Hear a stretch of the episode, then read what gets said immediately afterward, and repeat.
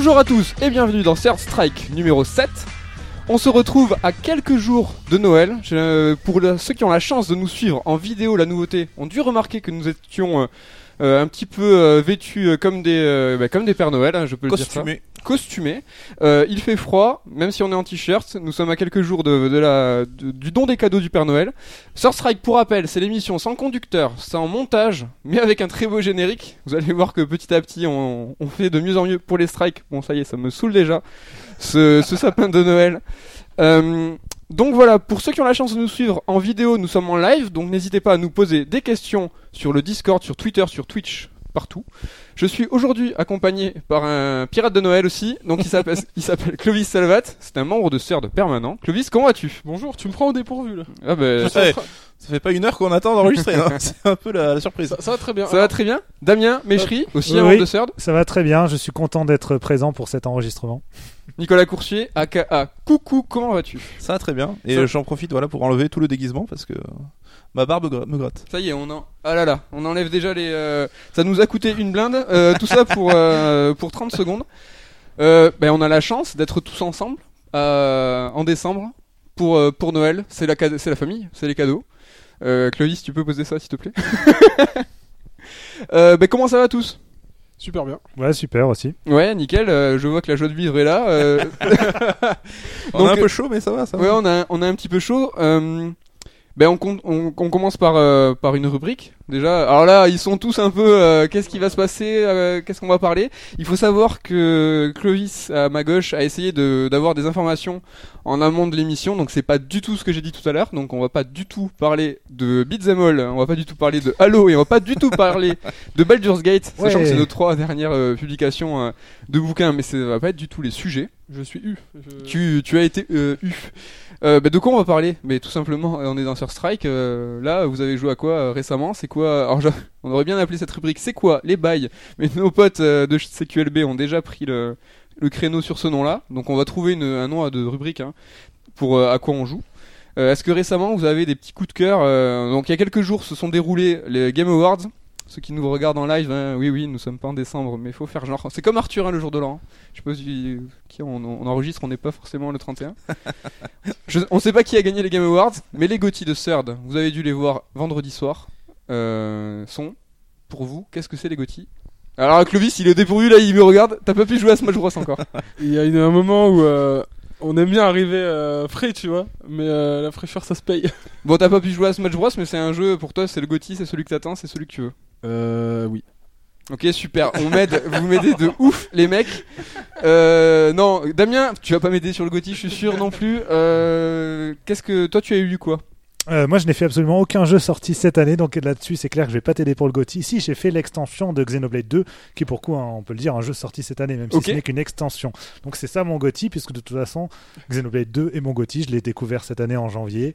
Euh, quoi qu'il arrive, de toute façon, voilà, ça reste mon Est-ce que mon coup de juste ra- euh, années. rapidement on peut rappeler un petit peu donc c'est un jeu qui est sorti sur Switch qui est la suite directe de Xenoblade euh, 2. Il faut- De Xenoblade 1, tu veux dire? Non oui, c'est la suite de Chronicles. Alors, euh, pas exactement, mais euh, on va éviter Ben, de je te- je t'en- je prie s'il te plaît. Euh, c'est effectivement un JRPG, donc un jeu de rôle japonais à la fois à l'ancienne dans, dans le rapport qu'il y a avec le, le côté récit initiatique, grande aventure qui nous fait visiter un monde absolument ma- magnifique, euh, avec un imaginaire très fort, et en même temps plein de modernité dans, dans ses systèmes de jeu, dans sa construction, dans son système de combat, euh, dans la manière d'imbriquer en fait le- l'exploration au sein même du game design et tout, donc c'est vachement intéressant. Si on a aimé le premier Xenoblade qui était sorti sur Wii, hein, je rappelle, euh, le deuxième est à faire impérativement. Après, il faut avoir une certaine euh, sensibilité euh, qui correspond au- à l'esthétique japonaise, hein, parce qu'il y a beaucoup de gens qui ont reproché notamment. On le est sur un jeu un peu old school? Ouais, le jeu a Bah, été un peu critiqué à sa sortie. Le jeu a été critiqué pour des, euh, voilà, ouais, je vais Pour des mauvaises raisons. bah, pas pour de mauvaises raisons. Je comprends en fait certains certains reproches, notamment voilà sur sur des choix de design un peu douteux, les personnages au gros sein. euh, euh, c'est vrai qu'il y a Ça veut dire que aussi c'est faux, il y a pas de personnage au gros sein? Non, non, c'est vrai. Non, non, c'est justement, c'est tout à fait vrai. Effectivement, il y a des personnages au gros sein. Il y a une esthétique très manga, très marquée. Euh, les personnages ont chacun une couleur de cheveux avec des, euh, enfin, là, justement une couleur différente, des gros yeux, euh, des traits assez, assez simplistes même, mais qui sont là aussi pour faire ressortir quelque part les expressions de visage des, des personnages, hein, puisqu'ils ont mis euh, le paquet, on va dire, sur la mise en scène des, des séquences cinématiques, avec un côté très, très manga en fait, très, très shonen même dans, dans, dans le montage, dans la dynamique. Tant qu'on parle de design, il y a un certain Nomura, non, dans l'histoire? Nomura, absolument, qui a designé notamment euh, la troupe de méchants du film, Et Qui sont un petit peu euh, plus au de- centre du jeu, second. euh, qui sont, euh, qui sont au centre de, du DLC, ouais, exactement. Le DLC qui se passe 500 ans avant les événements du, du jeu principal et qui, euh, même si ce n'est qu'une extension, contient quand même 20 à 30 heures de, de contenu euh, scénarisé. euh. Je me permets, il y a une petite. Si. La barbe, tu galères parce que t'as Ouais, la non, bouche là, un c'est une peu. en- catastrophe, je c'est- Non, mais c'est parce que tu en cul Ah. de poule. La, la bouche, là, tu. euh, C'est Ça bien, va t'as mieux joué, d'un le jeu, coup. t'as joué le jeu En longtemps. tout cas, ça fonctionne très Non bien. mais voilà, c'est un jeu que je trouve magnifique pour plein d'aspects, à la fois le- au niveau musical, esthétique, euh, le- l'aventure, euh, toute la symbolique qu'il y a derrière, puisqu'encore une fois c'est un jeu créé par Tetsuya Takahashi, le monsieur Xenogears, monsieur Xenosaga, donc quelqu'un qui a quand même un bagage culturel assez, euh, T'avais assez plutôt des prononcé, affinités euh. avec son style, toi, de J'ai base. des quoi. affinités depuis le début avec lui, et là pour moi c'est un peu son aboutissement en fait. C'est-à-dire que quoi, c'est pas l'histoire la plus intéressante qu'il ait, euh, qu'il ait écrite forcément à ce niveau-là. Xenosaga ou Xenogears va bien plus loin, mais en fait quand on prend tous les éléments un à un, il y a une alchimie extraordinaire dans ce jeu, et je trouve que pour moi c'est euh, la quintessence de ce qu'on peut trouver dans, le JRPG actuellement. Moi j'avais deux petites questions. Euh, j'ai pas fait le Xenoblade 2 sur euh, sur le précédent, le Switch, le jeu originel. Est-ce qu'on peut faire le DLC qui est du coup plus court, plus ramassé, et du coup peut-être apparemment un peu moins compliqué à appréhender si on n'a pas joué au jeu de base? Est-ce que c'est un intérêt? Alors oui, ça peut être fait pour, ça a été pensé pour, mais à mon avis, non, l'intérêt euh, est justement de découvrir le DLC après avoir fait le jeu. Même si ça se passe 500 ans avant, il faut, il faut quand même avoir une affinité avec l'univers, avec les personnages, parce que malgré ce qui a été mis en avant dans le côté, enfin au niveau marketing, c'est-à-dire que le jeu euh, peut fait- être fait comme un standalone, c'est pas exactement le cas en pratique, puisque notamment tout- pour tout ce qui concerne l'univers du jeu, euh, il n'y a plus vraiment de, de mise en place en fait, c'est-à-dire que euh, tout le contexte, le fait que On les gens vivent que sur acquis, des... quoi. Voilà, on considère que c'est acquis, le fait que les, Ce qui les mondes, pas des- des anormal, titans. hein. Parce que c'était prévu comme Anormal, un DLC, pas forcément comme un standalone dès le début, non Ça a été un petit peu euh, imaginé a posteriori. Voilà. Et ma deuxième question, c'était par rapport à la trilogie Xenoblade. Qui Ah, attends, attends, attends, juste pour te reprendre, non, Ah. ça n'a pas été imaginé a posteriori. Le, le scénario, en fait, qu'il y a dans le DLC, euh, devait même faire partie du jeu d'origine. Ok, d'accord. Voilà, Takashi il avait déjà écrit, euh, il avait déjà écrit l'histoire, mais s'est rendu compte en fait très vite qu'en termes de développement, ça aurait été compliqué, plus sur le temps en fait, parce qu'au niveau budget, c'est pas la question, mais c'était vraiment, ils avaient une deadline pour la sortie du jeu, et ça aurait pas pu attendre la deadline, et surtout, il- comme c'est un gros morceau, en fait, il aurait voulu l'intégrer à peu près aux deux tiers du jeu, et ça aurait fait une vraie coupure en fait dans l'histoire principale, donc c'était plus intéressant de l'avoir en Le histoire. mec à il part. coupe euh, 20 heures de jeu, euh, rien à foutre. Ouais, donc la deuxième question c'était par rapport à cette trilogie Xenoblade. Donc euh, les premiers épisodes c'était Wii, Wii U et Switch. Euh, où est-ce qu'il se situe lui? Parce que le premier avait été assez insensé, notamment pour son scénar. Le Oui. second c'était plus le scénar est pas top, mais le monde est vivant, cohérent, bien fait, etc. Lui, il se situe où? Est-ce que c'est lequel le meilleur des trois pour toi par exemple? J'ai un peu du mal à départager le 1 et le 2. Je trouve que le 2 est plus abouti que le premier sur euh, pas mal de points. Après, j'adore. euh. Après, j'adore l'histoire du premier, notamment son intensité. En fait, elle est peut-être moins riche, moins profonde que l'histoire du 2, mais elle avait justement une intensité dans les événements parce que notamment la quête principale se centrait autour du personnage de Shulk qui était dans une quête de vengeance. Et il y avait toujours ce côté à fleur de peau constamment, euh, de plus en plus prononcé au fil de l'aventure, alors que le 2 prend un peu plus son temps, euh, le héros est beaucoup plus optimiste en fait, et du coup, c'est aussi un aspect qui a déçu pas mal de gens, c'est ce côté, le héros, il est tout le temps joué, il est tout le temps là à essayer de guider son équipe, à aller plus loin, à les pousser de l'avant. Euh, moi, je trouve ça vachement intéressant, mais notamment dans, dans le contexte en fait dans lequel il a souhaité inscrire euh, tout ça, c'est-à-dire notamment le contexte euh, à la fois politique, à la fois euh, pour présenter un état du monde, parce que malgré tout, ça reste une parabole. hein. L'histoire, c'est c'est où on en est aujourd'hui, Oui. d'où on vient, etc. Où est-ce qu'on va. C'est du Takahashi, donc il y a une certaine philosophie derrière. Mais euh, pour moi, voilà, Xenoblade 2, il est beaucoup plus proche du premier. hein. Le, celui sur Wii U était vraiment centré sur l'exploration. L'univers avait un vrai potentiel, mais pas du tout exploité dans son scénario, qui était à la fois bancal et de toute façon très peu exploité. hein. Sur 100 heures de jeu, Il était ultra poussif celui sur Wii c'était U. poussif, c'était pas intéressant. Et quand ça finissait par décoller à la fin, il y avait des thématiques qui peuvent qui avaient un certain potentiel mais qui ne sont pas du tout exploités, et qui surtout annoncent une suite. Quand même, c'est un peu c'est un peu du foutage de gueule pour ainsi dire. Non mais Tu c'est vrai que le, pendant 120 le- heures, voilà, tu joues, tu mec, joues euh, 100 heures pour qu'à la fin, quand ça commence un peu à déc- décoller, on te dise bah en fait. euh, Scénaristiquement, c'est vrai. en fait, après, tu c'était verras vraiment après. un jeu à deux vitesses, à mon sens, où quand tu commences à avoir les mechas, c'est quoi, 40, 45 heures? Ouais. C'est euh, là, il y a vraiment. Moi, j'ai pris une petite gifle, hein, même si on était sur Wii U, euh, autant esthétiquement. euh, Oui, Ah, en termes d'exploration, d'univers vivant, il est extraordinaire. Le jeu est sur plein de points. On sent que de toute façon, l'équipe a un peu aidé après sur Breath of the Wild, hein, puisqu'il y a, une, philosophie la japonaise dans la manière de présenter les, jeux à monde ouvert. La dernière fois, pour le précédent Strike, vous aviez toute une discussion sur les jeux à monde ouvert.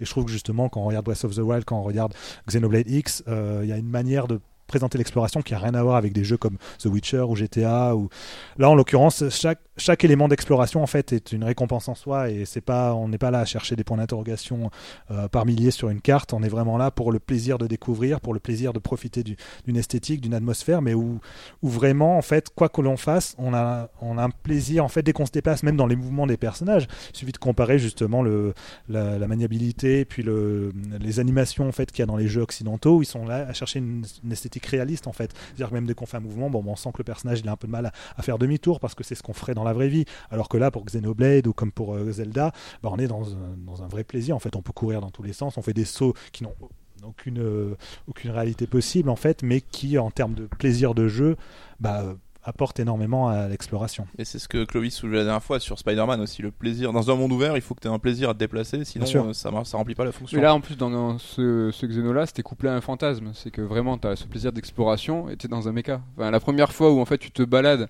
et tu prends conscience que tu peux t'envoler, moi, c'est ce moment-là où j'ai fait Ah, ok, d'accord. Là, et puis, euh, je sais pas si tu as eu ce Euh, oui, moment-là. mais en fait le jeu est vraiment même en trois phases. En fait, tu es d'abord à pied, donc c'est déjà le monde il est immense. Ensuite, tu récupères les gears ou là, enfin les mechas où là tu es encore à, à pied puisque tu peux pas encore t'envoler. Mais pareil, le monde du coup il a une échelle différente. Tu te rends compte que tu peux faire des sauts qui t'emmènent dans des endroits que tu n'avais pas pu explorer auparavant. Et puis là, à la fin, effectivement, quand tu peux voler, là tu découvres qu'il y a des îles flottantes et tout. Enfin, c'est Mais il a ce côté super rétro, euh, rétro, resto, super, super c'est rétro. c'est l'île flottante. ça, Des, qui- des JRPG où justement en fait t'es guidé par les moyens de locomotion. On se rappelle tous de ce fabuleux jeu qui est Final Fantasy VII où à pied, après t'as un avion, après t'as et en fait Mais c'est une progression à la japonaise. Ah bah, à la Jap, hein. complètement. Une vraie montée tu- en puissance tout au long de l'aventure. Et Tu pour répondre à, territoire de plus en plus. Ils sont euh, traduits ouais, par les moyens de se déplacer quoi. Et pour répondre à ta question, Nico, tout, euh, en fait, oui, Xenoblade 2 est beaucoup plus proche du 1 dans le sens où c'est un jeu scénarisé avant Ça tout. se justifie du coup que ce soit le 2 quelque part quoi. Et là c'était vraiment un essai Oui, c'est à un part. essai à part. hein. Et d'ailleurs, il, euh, Takahashi il avait euh, exprimé son envie de faire un Xenoblade Chronicle X2, ce qui est logique, hein, vu que, comme je le disais, l'histoire n'est pas terminée.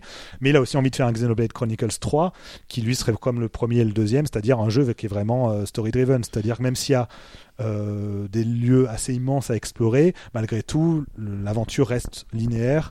Euh, on peut se balader dans des, explorer énormément dans les zones où on se retrouve, mais C'est dans quand même on contrôlé, va- euh, c'est contrôlé et c'est c'est même euh, avec une rythmique qu'on n'avait pas retrouvé à mon avis depuis les JRPG de l'âge d'or, c'est-à-dire ceux de la PS1 par exemple. Carrément. Pour donner, un, bah, pour donner un chiffre en fait, en, euh, pour, euh, même si ça veut rien dire, mais Xenoblade 2 c'est euh, 13 heures de cutscene pour une histoire qui en sans faire les catanex c'est de 60 heures. Donc en fait il y a un ratio qui est super propre, c'est-à-dire qu'on est même si on a à la fois un plaisir de jeu dans l'exploration, on a plein de systèmes à découvrir, à, à peaufiner.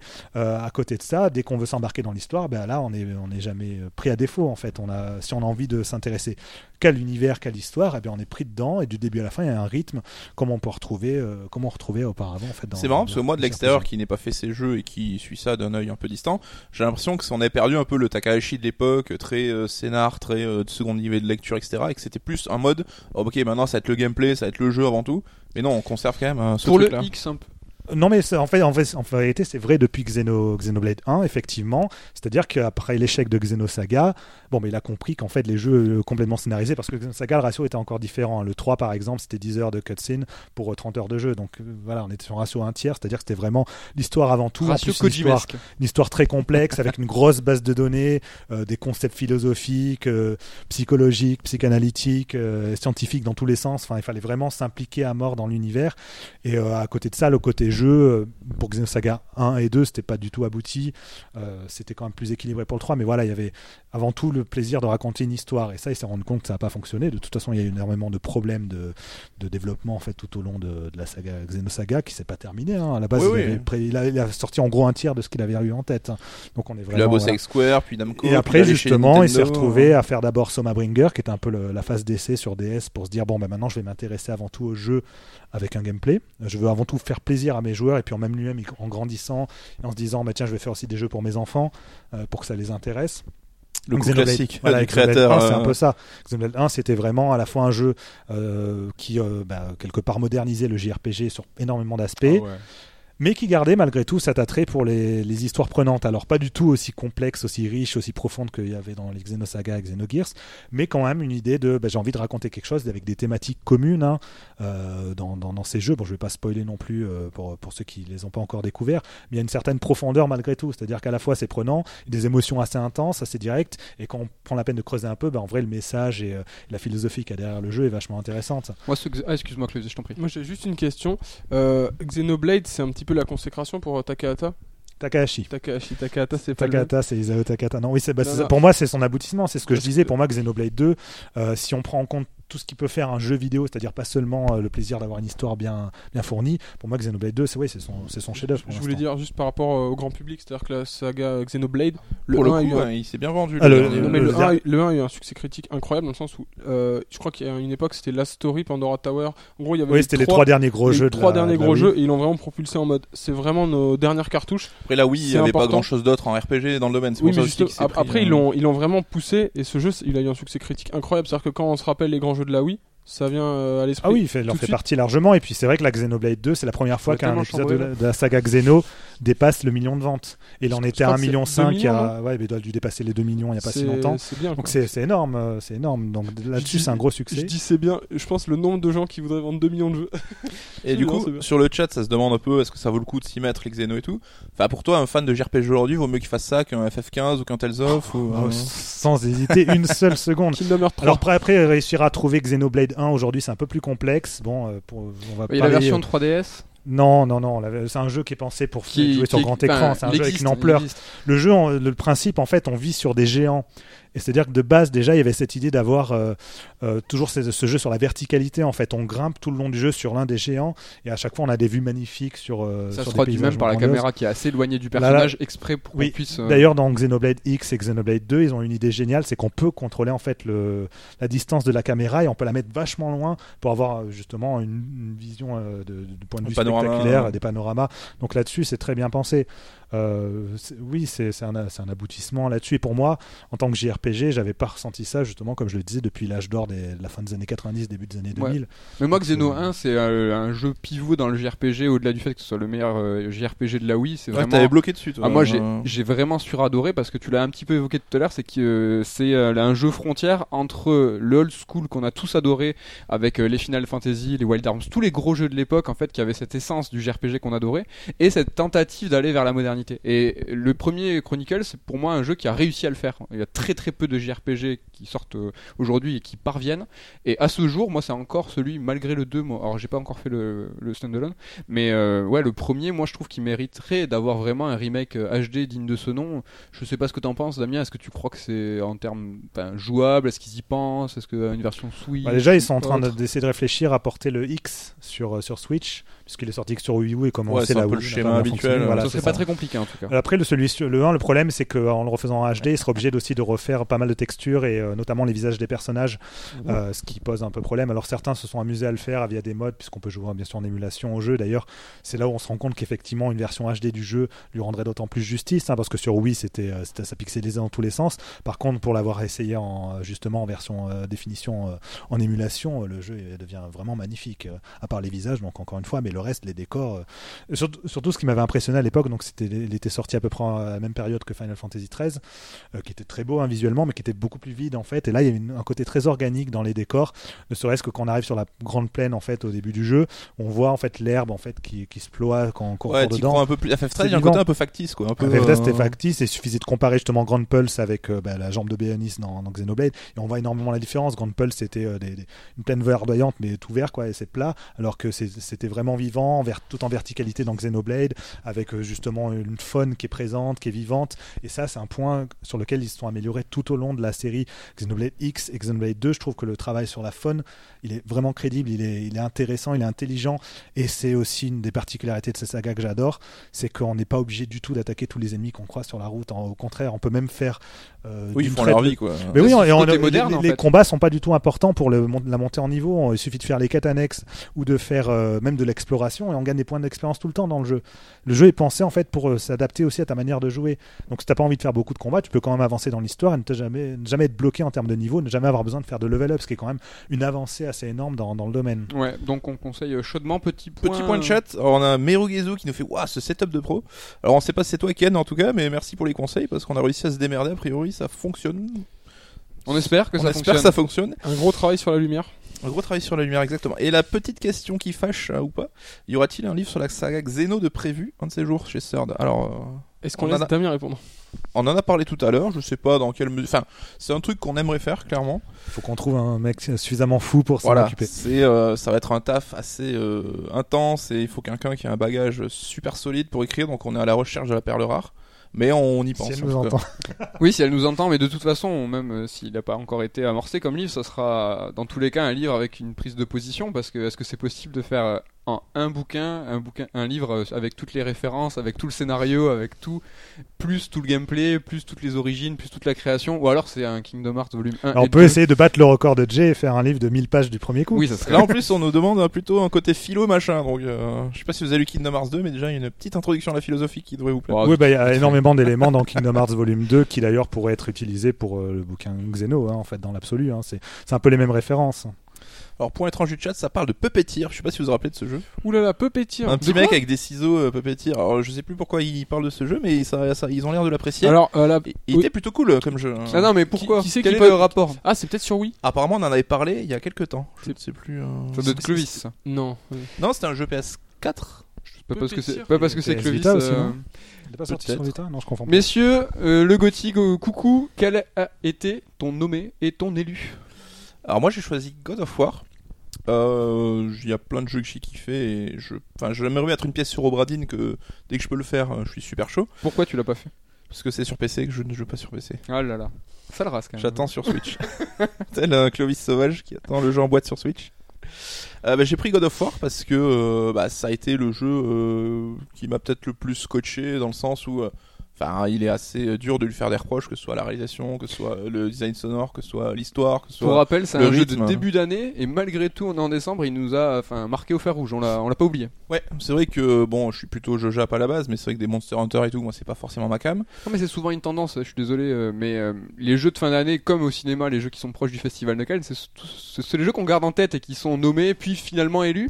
Là, euh, c'est rare qu'un jeu de janvier, on s'en souvienne et qu'il soit encore en lice. euh, Ouais, mais il a frappé tellement fort. Après, moi j'ai pas fait Red Dead 2 et euh, je le ferai pas avant un petit moment encore, mais. Et puis l'année dernière, le début d'année avait été assez fou quand même. Il y avait Breath of the Wild, Nier Automata, Gravity Rush 2. Enfin, c'était de la grande qualité déjà. Ah, on dit Puppeteer, euh, d'année. exclu PS3, je crois. Et euh, bah, God of War, qu'est-ce que j'ai kiffé? C'est que euh, ils ont su. euh, T'aimes bien les mecs qui ont des grosses voix. Des grosses voix, des grosses barbes. Ils ont su euh, rebâtir une nouvelle franchise en conservant quand même l'essence de qui fait God of War, mais tout en lui faisant, leur faisant rentrer dans la modernité, quoi. C'est plus. On a lâché les Grecs, on part chez, euh, on a lâché les kebabs, c'est fini, et on, on part chez les Nordiques. On part chez les Nordiques, donc du coup c'est vrai que le setting c'est plutôt cool. Euh, si on aime la mythologie nordique, c'est plutôt sympa. On a su après coup que ça a failli se passer. Il y a même eu des, des artworks euh, en Égypte. Est-ce Ah. que, est-ce que là, t'aurais pas encore plus kiffé? Je pense que j'aurais encore plus kiffé, mais euh, je pense qu'ils ont dû voir Assassin Odyssey, ils ont dû flipper un petit peu. Arrête. Et Santa, Odyssey, Moni- euh, Santa Monica. Qui... voilà là, Assassin Odyssey, euh, on arrête. Vraiment. Et euh, mais non, mais je trouve que le côté euh, neige, machin, la hache, ça colle super bien euh, au délire euh, Kratos et tout quoi. Et c'est vrai que la hache, bon, c'est un petit peu euh, connoté aussi euh, nordique et tout, et ils en ont fait un élément de gameplay qui est assez ouf.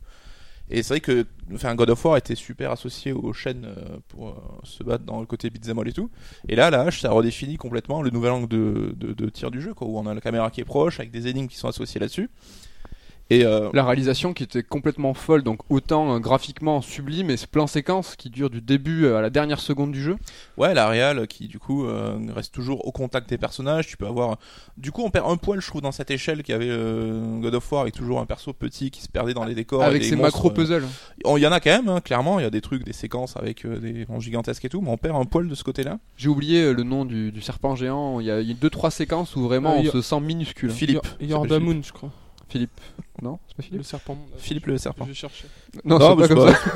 Si, si, c'est de la culture générale et c'est important d'en avoir. Et du coup, c'est vrai que c'est un jeu qui est assez long, qui est plutôt bien rythmé, qui est vraiment pour le coup euh, à la Naughty Dog, quoi, avec euh, des plages de contemplation, des plages d'action, et euh, finalement, même si on- le jeu tourne autour de 3-4 euh, boucles de gameplay un petit peu différentes, bah, on, le fait est que l'alternance fait qu'on qu'on- qu'on continue à jouer. Et si c'est comme un jeu Naughty Dog, du coup, ça veut dire que les combats sont chiants. Ouais, on a été sympa sur Xeno. hein. Franchement, euh, Non, c'est vrai qu'il a un côté, c'est plus un beat'em all à la un Bayonetta, qui sera super technique, qui sera euh, super... euh, tu vois, où il y a une marge de progression de ouf, mais il y a quand même pas mal de progression à voir, pas mal d'objets, d'upgrades à, à effectuer. Il est quand même assez riche le système de combat, puis t'as aussi euh, toutes les commandes liées au Et- fils de Kratos, et puis il y a quelque chose qu'on peut pas révéler sur le système de combat euh, qui fait plaisir. Et, carrément. et, euh, voilà. Carrément. Donc ça c'est important. Faites-le. et même si vous êtes fan de la série God of War historique, il faut le faire parce qu'il y a des choses qui qui vous rappelleront des bons souvenirs et ça fait très très très plaisir. C'est lié au gameplay. très, très J'ai une petite question, moi, du coup, qui n'est pas encore fait le jeu. Est-ce Mm. que c'est indispensable d'avoir fait les trois premiers avant Ce qui est mon cas, hein, mais je veux dire pour ceux qui nous écoutent et qui ne seraient pas renseignés sur le, le reboot, Tu peux le faire euh, sans Ah. souci, la suite. mais c'est vrai que t'auras quelques séquences et quelques moments particuliers où tu perdras quand même un petit peu de- d'impact et tout. Et euh, Moi, ce que j'ai trouvé vraiment marquant dans ce God of War, c'est euh, le traitement de, du fils. Donc, euh, au-delà de l'écriture, au-delà de, de l'acting de, des Boy. voix. Boy. Euh, c'est vraiment incroyable. euh, la révélation, la fin, tout est génial.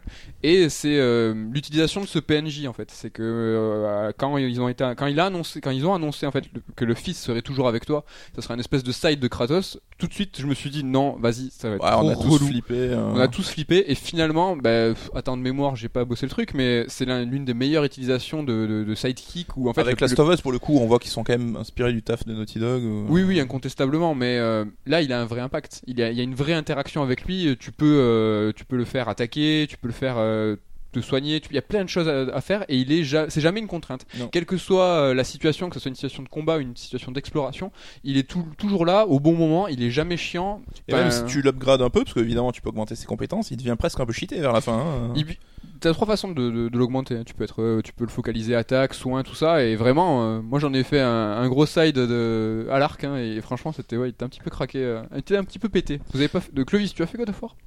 Alors, pas du tout. Moi, j'ai très peu joué à des jeux récents, on va dire. D'accord. Donc euh, tu sais que le, mon regard se tourne vers toi et que je vais devoir te reposer la question du Gotti parce que, alors voilà, t'as Juste pas un encore. spoil sur le chat, Kratos se bat avec des cheveux à la fin. C'est une blague de qui C'est important quand même. Euh, Je pense que même ceux qui Faut ne sont citer. pas en vidéo et que vous êtes en podcast avec nous, peut-être euh, ce détail sera important. Tu nous dis coucou, c'est qui la vanne Ouais, mais je, le couleur bleu là, Nobi Bounce. Merci bounce. pour cette vanne, c'est mortel.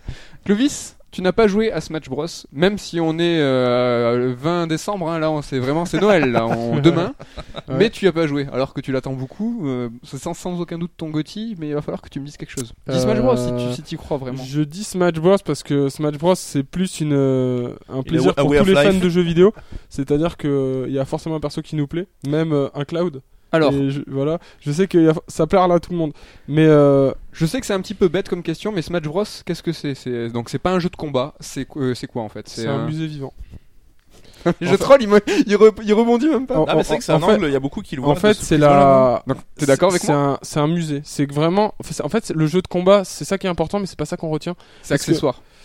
Alors, ça reste quand même Aïe, un des meilleurs jeux de combat, mais c'est pas ça qui est important. Ce qui est important, c'est l'aspect musée, conserver la mémoire, créer un patrimoine vidéoludique et surtout tout restituer en un jeu. C'est-à-dire que le néophyte au jeu vidéo qui joue à Smash Bros et qui le ponce, il va avoir une culture globale du jeu vidéo. Il va y avoir une culture globale de, de Nintendo Une culture superficielle quand même. vidéo. Non, non, mais je plaisante Alors, parce qu'il y a énormément il y a- il y a de licences. hein. Surtout, il y a un aspect musée, et cet aspect musée, tu dois avoir 1000, euh, 1500 trophées. Chaque trophée a une petite histoire. Donc, c'est comme si tu lisais les petites fiches en bas des tableaux euh, au Louvre, tu vois. Tu vas pas avoir tout le contexte parce que t'as pas étudié l'histoire des peintres. Mais si C'est un tu peu le Dark Souls du jeu de baston du coup. C'est dans l'inventaire que tu trouves. Ce qui est euh, intéressant, c'est qu'ils le font aussi sur l'aspect musical, c'est-à-dire qu'il y a une bande son Ah oui. extraordinaire avec des centaines de morceaux qui reprennent justement les musiques cultes des jeux ou Et des qui, personnages qui réorchestre. qui sont arrangés par la- les meilleurs compositeurs japonais du, du moment. En Donc fait, on parle de Euh, 900 morceaux pour le Ouais, Ultimate. là. 900 morceaux. J'ai Ouais. pas combien de dizaines de compositeurs japonais parmi les plus prestigieux. C'est extraordinaire, ça déjà. Et les fans euh, disent que c'est génial parce que tu peux même te balader avec la Switch et tu peux les écouter.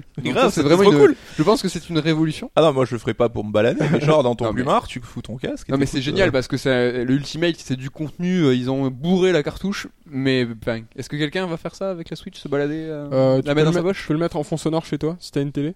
Bah, J'ai déjà. YouTube. hein.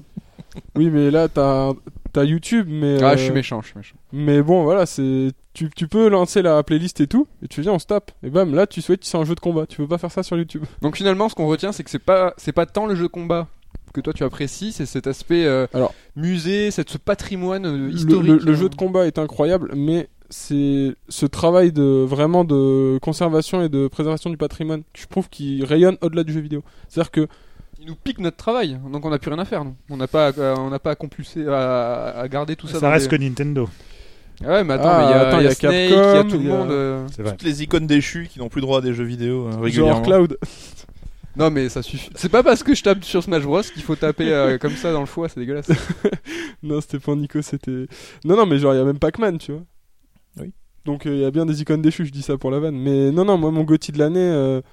Euh, Donc c'est Smash je Bros, dirais- mais non, je euh, dirais. je dirais, euh, Pas forcément Alors- cette année, parce que les gens disent c'est cool de faire des tops aussi sur ce que t'as joué sans forcément Ah, ok. que ce soit un jeu Euh, 2018. Burst- ah, bah, Burst il y a by Sleep. peut-être un, un second run. Ah pardon, excuse-moi. je- Ah oui, bon, je bah, pirate moi, moi, j'ai mon jeu de l'année, mais c'est pas un GOTY. C'est un jeu que j'ai fait récemment. Alors, veut rien non, non, dire, non, moi, c'est mon jeu préféré, mais je le déteste. non, non, c'est pas ça que je veux dire. Ce que je veux dire, c'est que mon jeu de l'année, dans le sens où cette année, c'est le jeu qui m'a remis le plus une claque. Mais c'est pas un ton année. 2018 quoi. C'est ça. D'accord. Donc euh, vas-y, je te, lan- je te lance, Clovis. Quel est ce jeu? C'est Burst by Sleep. D'accord. Parce- Kingdom Hearts. Parce que là, euh, je suis en train de me refaire tous les Kingdom Hearts, du coup, pour préparer la sortie du 3 en janvier. Et du coup, bah, je me les remange tous un par un. Alors, euh, ça fait quoi? Ça fait 9 mois que je suis dessus, 10 mois? Donc, ça, ça fait un petit moment. Mais je prends le temps Longue de, haleine. euh, Je prends le temps de bien les savourer et tout.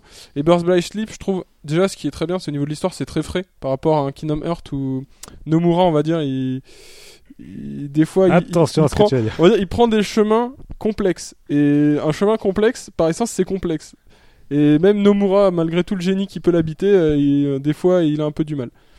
Et là, sur Burst by Sleep, il part sur un truc frais, on va dire. Une nouvelle histoire, des nouveaux personnages.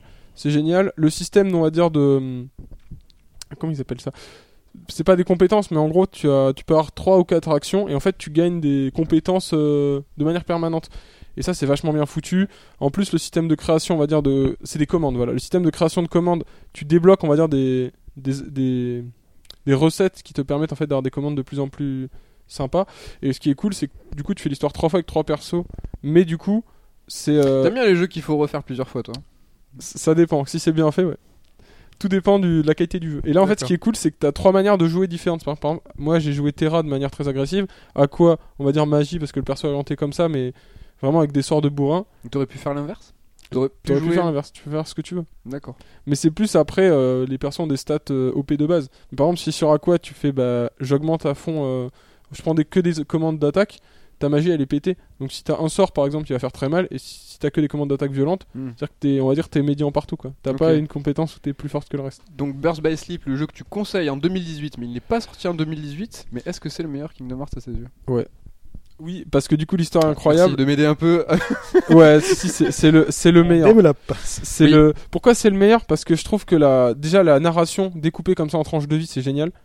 Ça te permet de rencontrer beaucoup de choses et en fait d'aller dans, de créer plus d'enjeux dans le même monde. C'est-à-dire que t'as la même zone où les persos vont faire deux, zones de plus, ce qui est rien, mais ça va créer beaucoup d'enjeux avec pas grand-chose. C'est-à-dire que sur, je te dis, un tout petit monde, tu peux pas croiser les mêmes persos, donc ils vont pas te raconter la même histoire. Et en fait, les persos qui, par exemple, Terra, il va rencontrer tous les persos, on va dire, qui sont plus euh, penchés dans les ténèbres ou dans le côté sombre. Et en fait, du coup, c'est des trajectoires de vie des personnages qui rentrent en écho avec les personnages que tu rencontres dans les différents mondes.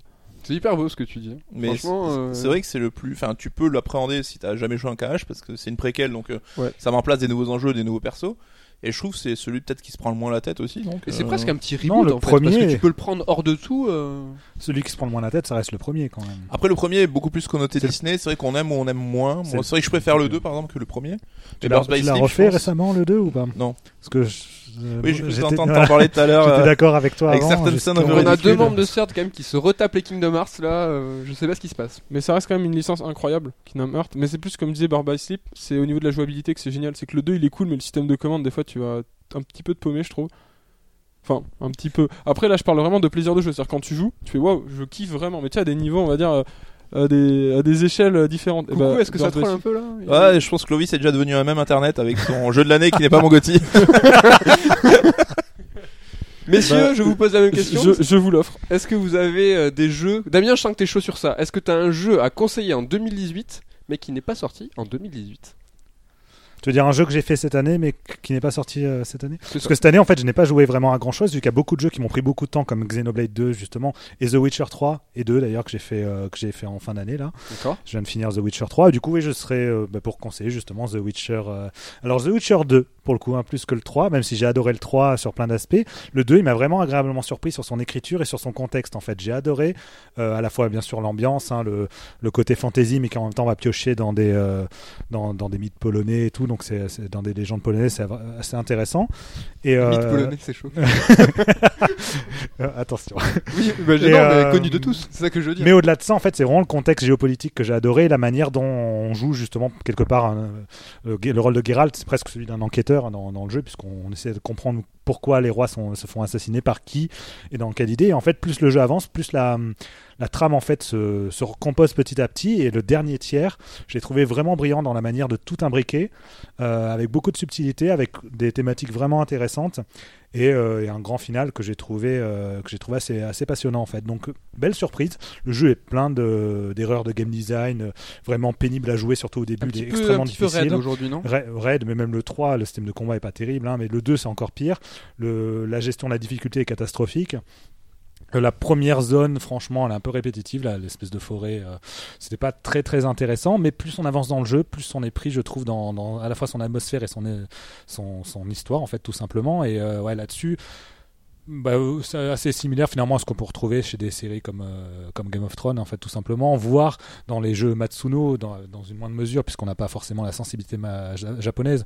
Alors, pour rappel, Matsuno, c'est le créateur de Final Fantasy Tactics, hein, de Tactics Ogre, ou de Vagrant Story, qui est quelqu'un qui est passionné par, par toutes ces questions de, géopolitique. fait le euh, début de FF12 aussi. géopolitique au sein d'un contexte de fantasy un peu médiéval. Donc euh, là-dessus, on... c'est un- voilà, j'adore ce mélange à la fois fantasy très terre à terre dans la manière de présenter les éléments politiques, ce qui est quelque chose d'assez rare dans le jeu vidéo, qui plus est dans un jeu qui te permet d'avoir des choix et donc du coup d'influer sur le cours de certains événements, euh, parfois de manière un peu illusoire, mais toujours avec beaucoup de subtilité et des, des questionnements moraux assez intéressants. Mais c'est dans le 2, non Où t'as carrément des pans de scénar, voire des chapitres entiers, même que Ouais. en fonction de tes choix, tu peux complètement passer à côté. L'acte euh. 2 en fait est complètement différent selon le choix que tu fais à la fin de l'acte 1. Du coup, pour vraiment tout avoir le tableau d'ensemble, il est nécessaire du coup de refaire le jeu. Le vice, un jeu pour toi. Il faut le refaire. C'est Voilà, important. C'est un jeu à refaire. Non, mais vraiment, vraiment intéressant, The Witcher 2. Euh, Le 3 est beaucoup plus intéressant sur d'autres aspects, notamment l'écriture des personnages eux-mêmes et la relation qu'ils entretiennent entre eux. C'est le côté un peu plus humain, en fait, qui, euh, qui est mis en avant. Par contre, sur l'aspect géopolitique, je le trouve largement en retrait par rapport, euh, par rapport aux deux. Donc, du coup, ils se complètent là-dessus. C'est pas des, des jeux qui sont, qui peuvent vraiment être mis en confrontation, puisque même en termes de game design, de- d'approche, ils n'ont pas du tout la même, la même philosophie, en fait. À part sur le côté, les quêtes sont une- les quêtes annexes, en fait, ont une narration très, très présente. Et Ça, on aura. ah, Ce que j'allais excuse-moi. dire, non, c'est moi qui ai fait le 3 sans avoir fait ni le 1 ni le 2. C'est vrai que j'ai apprécié que ce soit plus centré sur les enjeux émotionnels et les personnages, mais au cours de conversation, il fait ouais, machin, le roi de truc et euh, l'empereur du truc. Enfin, c'est vrai qu'il y a l'air d'avoir un background super costaud et qu'ils approfondissent pas tellement dans le 3. Mais je crois qu'on aura très bientôt l'occasion de vous en reparler en détail de The Witcher, de la saga The Witcher. Donc Oh. euh, j'ai envie de, de dire euh, restez connectés. Coucou, je te pose la même question. Est-ce que tu as un jeu à conseiller en 2018, mais qui n'est pas sorti en 2018 S'il te plaît, quel est ce jeu? Je te laisse parler. Et je meuble, et je meuble, Non, mais et je meuble. Euh, en fait, c'est mon côté peut-être fanboy qui va parler, mais là, tu vois, c'est vrai qu'on se dit, bon, c'est un peu la fin de génération de- des consoles actuelles, et je me dis, euh, quel jeu peut-être je garde en mémoire? Et il y en a un, je trouve qu'on oublie, même si ça a été un carton et tout, hein, c'est MGS5. Je sais pas si euh, vous avez eu l'occasion Metal de Gear Solid Hein MGS5. Metal Gear Solid 5. Parce Dernier que jeu vidéo. Ouais, alors évidemment, on en a entendu parler, il a eu des bonnes critiques, il s'est bien vendu, donc c'est pas non plus la perle que je vais dénicher, que, dont personne n'avait entendu parler. Mais je trouve qu'on a un peu sous-estimé ce qu'il a apporté, et euh, moi, c'est un jeu, à chaque fois que j'y pense, j'ai joué 80 heures et j'ai bout du bourriné, parce que c'est vrai que c'est pour le bouquin. on 80 avait heures, c'est pas mal euh, pour un Pour moi, pour un coucou time. pour cas. moi, c'est beaucoup. Et euh, il y a plein de trucs que j'ai pas fait. À chaque fois que j'y pense, je me dis putain, c'est cool, j'ai envie de le refaire. Et euh, c'est T'as un une jeu. nostalgie alors qu'il est pas sorti assis. euh, Ouais, c'est ça. Et euh, enfin, ok, le monde ouvert, c'est pas le monde le plus vivant, le plus riche qui a, qui existe. C'est pas non plus le monde où t'as un côté bac à sable émergent comme un Zelda où tu peux toi-même un peu te créer ton gameplay ou ton challenge. C'est même pas par ce monde ouvert qui se démarque. Non, mais c'est par enfin la générosité globale, la richesse du truc, et puis dans le gameplay, enfin, c'est le meilleur jeu d'infiltration qu'on a jamais eu, quoi. Enfin, Ouais. tu vois, c'est vrai qu'on parle depuis longtemps d'un Splinter Cell potentiel chez Ubisoft, un nouveau Splinter Cell. Et honnêtement, je me dis aujourd'hui, comment tu pourrais faire pour faire un jeu d'infiltration qui serait pas un monde ouvert avec des, une maniabilité à la euh, Phantom Pain, quoi. T'étais euh, libre de tous tes mouvements. Metal Gear, ça a toujours été un jeu complexe à appréhender parce que t'avais 50 boutons, t'avais même des fois, fallait euh, jouer sur la pression du bouton pour faire plus ou moins une action. Et là, je trouve qu'ils ont réussi à synthétiser le truc. C'est super agréable à jouer. T'as mille possibilités, que ce soit aussi par ton armement, par euh, euh, les, les armes que tu peux avoir. Et t'as aussi toute une difficulté évolutive où si t'as un mec qui va plutôt attaquer de nuit, les ennemis au bout d'un moment ils mettront des Google Knights. Si t'as un mec qui fait des headshots, les ennemis auront des casques. Enfin, c'est un jeu qui, je trouve, t'accompagne euh, tout au long du, de ta progression. Et en fait, ouais, on s'en lasse pas tellement quoi. C'est vrai qu'après, il y a le- tout le volet scénar qui là, bon, on aime, Donc, on aime pas. hein. J'allais y venir, moi, c'est très bon jeu d'infiltration. Vous que avez vu le rictus de Damien, j'imagine Est-ce hein que c'est un bon Metal Gear? Est-ce que tu me vois venir? Est-ce que c'est, tu vois, ce qui nous a fait péter un câble sur euh, les solides, euh, les, les coups de génie de Kojima, euh, ce scénario entre fantastique et réalisme dans Metal Gear Solid 5 Est-ce qu'on le retrouve? Alors déjà, on le retrouve pas beaucoup en quantité. C'est C'est-à-dire que c'est un jeu très qui, dilué. c'est un jeu qui se joue déjà. C'est un jeu qui se joue et pour le coup, enfin, ça, re- ça répond à pas mal de critiques que- que- qu'on faisait à Kojima et c'est marrant parce que là, on lui a reproché l'inverse. T'as envie de dire, mais les gars, ça fait 10 ans que vous vous chialez pour avoir du gameplay, venez venez pas gueuler normal. maintenant qu'il y a moins de cutscenes. C'est normal que les gens qu'on gueule. hein. Il Les faut- gens soient jamais contents Faut gueuler. Alors, est-ce que c'est un vrai bon Metal Gear? Je T'as retrouvé euh, ce, ce petit piquant qu'il y avait dans le scénario euh, Bah, Ah, toujours. la question orientée. non, mais toujours par des petits gimmicks, des petites idées, des petits machins. Mais c'est vrai qu'il est beaucoup moins, j'ai beaucoup moins de, de moments forts que MGS1 où je pense tout le jeu est un moment fort parce que ça s'arrête jamais. Ou MGS2 euh, parce que bah, Déjà, on parle de, de quelques heures de jeu face à euh, des dizaines d'heures de jeu. Mais euh, c'est vrai que c'est dur à juger parce qu'on sait que le jeu a été fini dans la douleur et on saura jamais s'il y a vraiment eu tout le contenu qu'il devait avoir au final.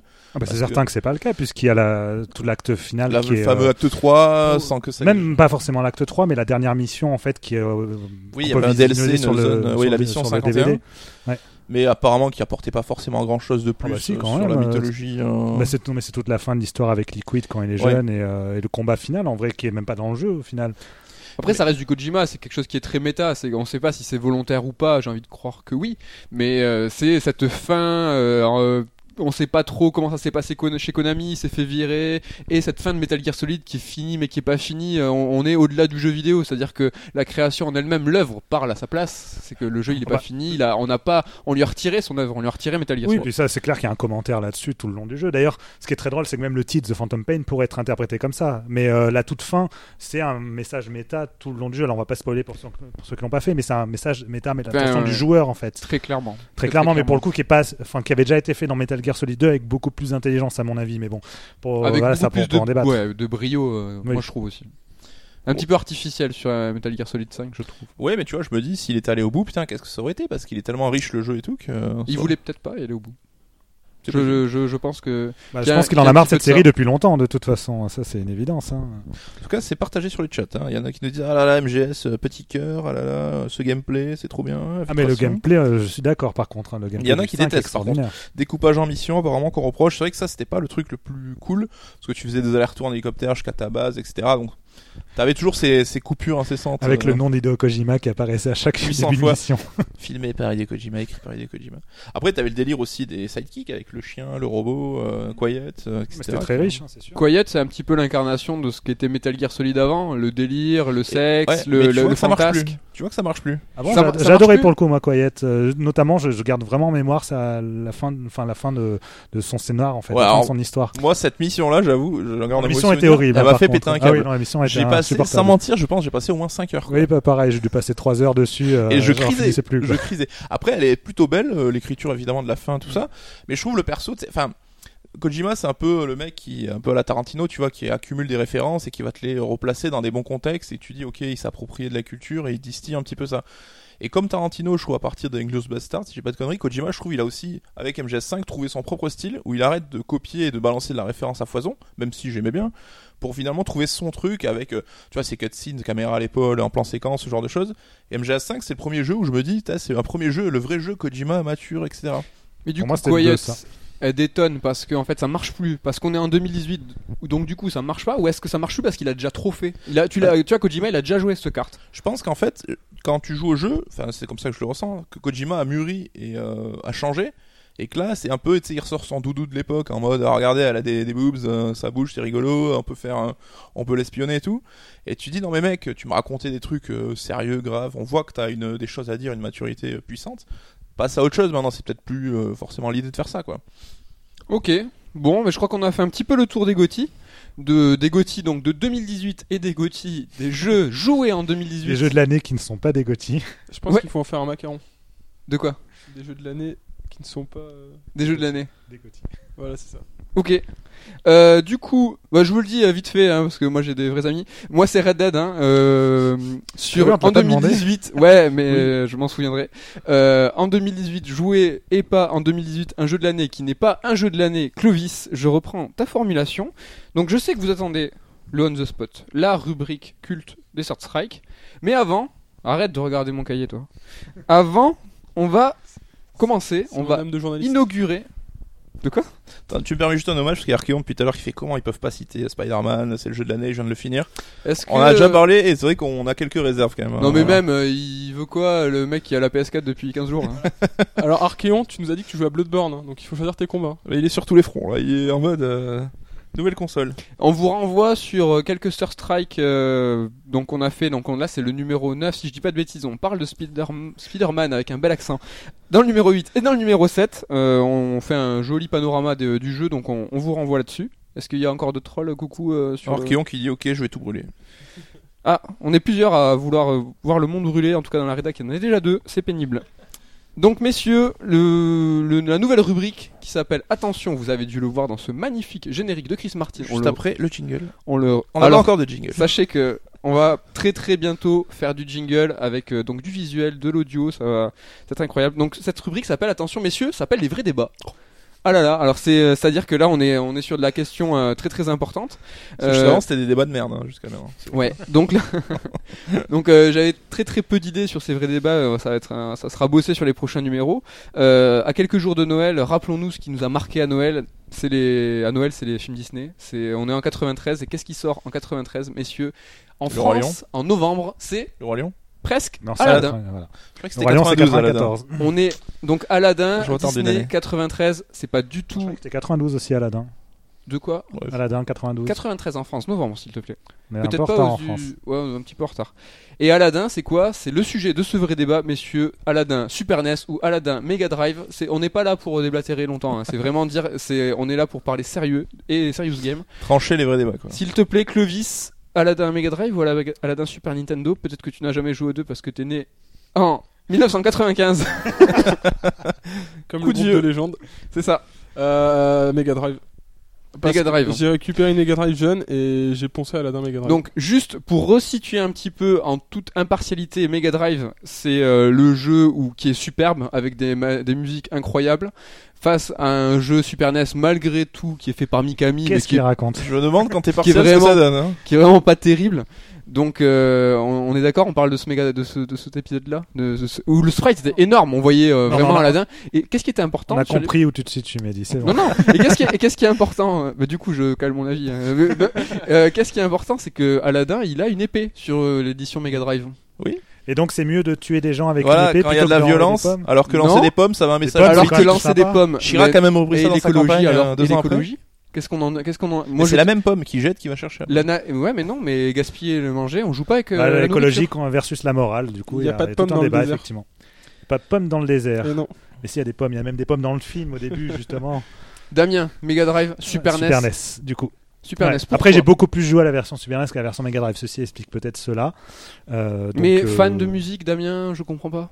Euh, L'OST, le, Ouais, le- la qualité. même l'OST de la scène sur Super NES, ça a été cool. Il y avait les reprises des thèmes, de, des thèmes du film. Moi, j'étais content. hein. Quand j'étais gamin, je faisais pas attention. Ça, fait, ça doit faire au moins 20 ans que j'ai pas touché à ce jeu. Donc Mais je- avec le pas- recul, aujourd'hui, quand tu réécoutes, Mais justement, aujourd'hui, je réécoute pas. En fait, j'ai pas, j'ai pas le recul. En fait, moi, je garde juste les souvenirs que j'ai euh, de ces jeux-là et celui sur Super mais NES. cette caméra complètement éloignée sur Super Nintendo où, où t'avais l'impression de jouer Euh, un. ouais, ouais, du un- rien du un tout. Ouais, éloigné, petit elle, était euh, comme un non, elle était comme un jeu de plateforme normal. Je pense, non, je pense que t'as as T'avais une oublié de mettre en plein écran la vidéo YouTube quand tu as revu parce que c'est. On dirait que tu parles de God of War, quoi. Ce plan séquence de Aladdin, comme ça, là. Coucou, s'il te plaît, Super NES, Mega Drive, on parle de Aladdin et pas du tout de la guerre des consoles. Attention, ça sera Bah. peut-être un autre vrai débat. Puisque c'est un vrai débat, faut dire la vérité, c'est Super NES, mais 100 fois. Oui. 100 Su- fois, 1000 fois. Alors, pourquoi? Est-ce qu'on a besoin d'un argument ou tu tu sais péremptoire c'est Super NES, y a pas de raison? Est-ce que c'est seulement parce que t'avais la version Super NES et que du coup, ben voilà, tu nous avances ça euh, Ah ouais. C'est la même chose. Est-ce que c'est pas parce que t'avais la version Est-ce que l'un d'entre nous a joué aux deux versions? J'étais un anti moi. Non, c'est pas vrai. Non, non, Super NES, parce qu'effectivement, c'est la seule que j'ai eu l'occasion de toucher. Mais au-delà, je veux bien croire que la version Mega- le débat qui n'a aucun sens. Personne n'a fait les deux. D'où le vrai débat. Mais c'est d'où le vrai débat. C'est vrai que la version Mega Drive était super agréable, euh, au machin, mais la, version Super NES reste euh, excellente. Donc je dirais qu'il y a deux bons jeux en fait. Oh là là. C'est beau. C'est beau la parité. Deux excellents jeux. D'accord. Donc, euh, on Mais c'est pas le meilleur jeu de Mikami, on est d'accord. Non, mais on nous dit quand Ah, même y a- euh, y a quoi plutôt Super NES hein, qui, est sur, le- qui est important comme jeu. sur le chat. Alors, je n'ai pas vu sur le sur le chat et sur le live, donc euh, je sais pas, je doute de cette réponse. On nous dit que le film à la 2 est mieux. Est-ce que c'est le même mec qui a fait la vanne tout Mais à l'heure attends, mais est-ce qu'il y a vraiment des gens qui sont allés voir le film à la mec. 2 Putain, mais il est.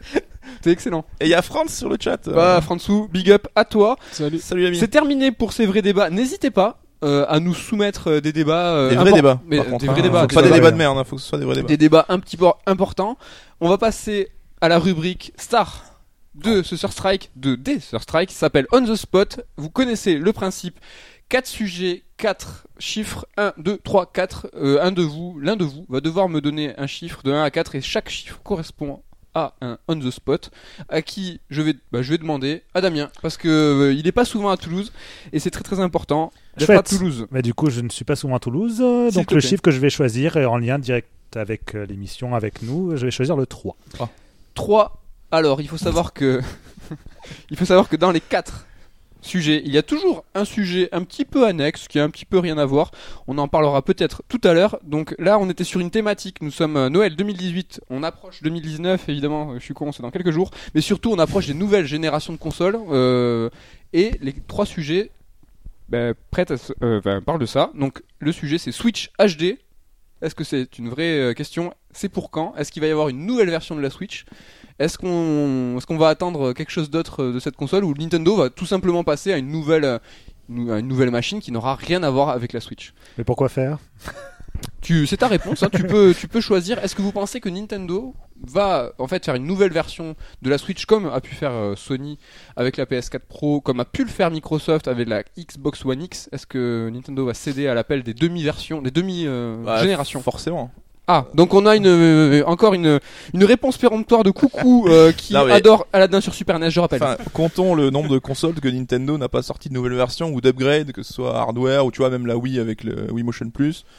Nintendo a toujours proposé ce genre de trucs, même surtout en Plus sur les portable. portables. Donc si on considère en plus la, chou- la Switch, la Switch comme une portable, bah forcément. Et puis euh, comme tu Switch dis, 3DS. en tout cas, la- Nintendo historiquement, oui, 3D euh, les, les Switch. 3DS, La laisse Switch tomber. DS. Mais euh, c'est vrai que la Switch aujourd'hui cartonne, donc le concept a été adopté et ça va être apparemment l'une des, l'une des grosses ventes de ce- cette fin d'année. Donc je pense que là ils vont rester sur ce concept-là. Le nom aussi adopté, donc on aura des évolutions hardware de la machine parce que la PS5 va arriver, la Xbox Scarlett aussi. Non, mais à l'heure où Sony va passer sur la PS5 et euh, Microsoft à la Scarlett, où c'est des vraies nouvelles générations, eux ils ont déjà fait les deux- déjà les, des demi-générations. Nintendo avec son petit train de retard va arriver avec une Switch. Switch, putain, j'arrive pas comme C'est dur toi. à dire. Avec une Switch, pardon, euh, 0.5. Euh, ouais, moi je pense que, comme il disait Nico, hein, c'est leur politique. C'est sur leur politique de jeu portable. Et en fait, ils ont. Ouais, mais une politique, c'est bien d'en avoir une, mais il faut être un petit peu raccord avec le marché. Là, Bah, euh, sortir en décalé, euh, Nintendo, ils sont jamais raccord avec le marché. Ils sont toujours en train de retard et ça devient l'outsider.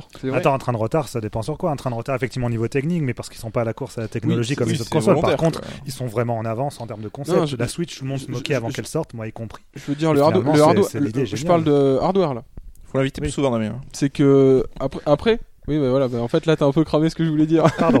je voulais emmener ça. Non, non, c'est ça. Ok, c'est bon. Ils sont pas dans la course à la technique, c'est vrai, mais ils sont dans le même marché. C'est-à-dire que euh, c'est exactement le gâteau est le même. Faut arrêter de dire Oui, que mais est-ce Nintendo. est-ce que tu Et as vu le succès de fou de la Switch justement? Est-ce qu'ils ont besoin d'être euh, d'être en- euh, entre guillemets avec le même train que les autres alors que de toute façon eux ils savent qu'avec leur Est-ce que t'as concept vu le qui est succès différent. de la Wii U? ils s'en sortent. Mais non, mais la Wii U justement est un gros échec. Même que la Switch a marché, peut-être qu'effectivement ils peuvent en faire une version Bah, euh, supérieure et- entre guillemets. Mais s'ils le font, il faut à tout prix que ce soit une version rétro-compatible déjà. Est-ce qu'ils Oui, vont oui. pas se Bah, vautrer ça s'appellera la Switch, hein. Ce sera pas la Voilà, Switch faut que 2, ça sera une nouvelle version de la Switch. Est-ce qu'ils vont pas se vautrer comme ils ont pu se vautrer avec la Wii U? Wii U ex- que ce exceptionnel sera succès. important Mais De quoi enfin, C'est-à-dire qu'en fait, imaginons que la Switch HD elle fonctionne pas très bien, pourquoi pas Mais dans ce cas, la, la Switch continuera de marcher en fait, la Switch normale. Moi, je pense que là-dessus, ils ont, ils ont déjà quand Bah, même je vois plus de pas 1500 jeux Je qui sont sortis. S'ils Ils sortent fonctionnent très bien. Ils ont, je pense, plein de projets qu'ils n'ont pas encore dévoilés, qui sont très intéressants dessus. Euh, Pourquoi la Bah. Switch continue, la Switch HD, on la, on la nomme comme ça, Bah. continuerait de marcher. euh, la Switch mar- continuerait de marcher si la Switch HD. bah, de la même manière que la 3DS XL, euh, a- même quand elle est sortie, il y avait la 3DS tout court qui continuait de se ça. se vendre. En ça fait. sera pas des- une nouvelle console, ce sera une évolution de la console existante. Tu vois, je pense que la Switch, avec ce nom-là et cette configuration, on va en avoir pour 10 ans, quoi.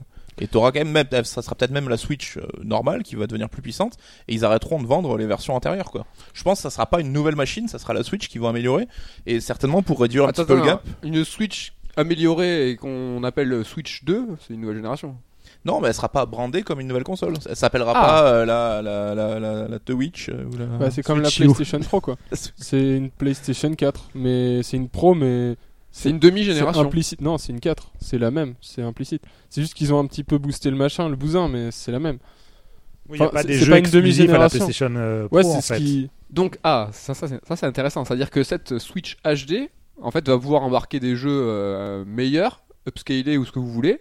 Mais en fait, la Switch normale va, va les faire tourner. Mais- Ouais. En fait, c'est une Ouais, Switch, ça quoi. serait Ce sera juste qu'elle sera Ah, plus Peut-être ça permettrait d'améliorer les performances, par exemple, justement, de, bah, tiens, de Xenoblade 2 en version portable, qui euh, a un rendu assez, assez dégueulasse, en fait, il faut le dire. Donc, du coup, pourquoi pas? Si ça peut permettre ce genre d'avancée, mais tant que le jeu, tant que les jeux en fait de la Switch actuelle restent compatibles et vice versa, tout va Ouais, mais bien. ça sera, comme tu dis, ça sera compatible. Donc, quand la PS5 et la Scarlett sortiront à l'horizon, donc 2019-2020, Nintendo sera- sortira et publiera des jeux exclusifs à la Switch HD, donc compatible Switch. Donc, euh, putain, c'est chiant de dire Switch, Switch.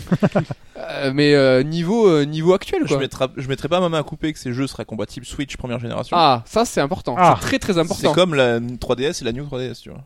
Bah, c'est- Ah, Donc, euh, 3DS, non, pour le la- coup, la- là, la- je pense la- qu'ils ont retenu la leçon quand Bah, même. je La d'un 3DS était un gros, four, oui. Oui, mais la New 3DS n'est pas considérée comme une nouvelle console. Tu vois. Alors, c'est quoi, la new- été une c'est quoi la New catastrophe, 3DS Parce que je vois ce que c'est la 3DS. Mais c'est New 3DS, en fait, c'était une version plus puissante de la 3DS et certains jeux n'étaient euh, avec- utilisés que là-dessus. avec Justement, Xeno, là. Xenoblade Chronicles 1 sur 3DS, il, est- il peut être joué que sur la New 3DS en fait. Il marche pas sur la 3DS Ah tout bon court. Oui. Mais c'est pas. un- Moi, j'ai toujours vu marqué 3DS. Ah non, New. Il y a un petit truc. Oui, oui. Ah ouais. C'est une console qui a marqué les esprits, Ah en ouais. tout cas, parce que. Catastrophe. non mais Non, mais c'est une idée débile.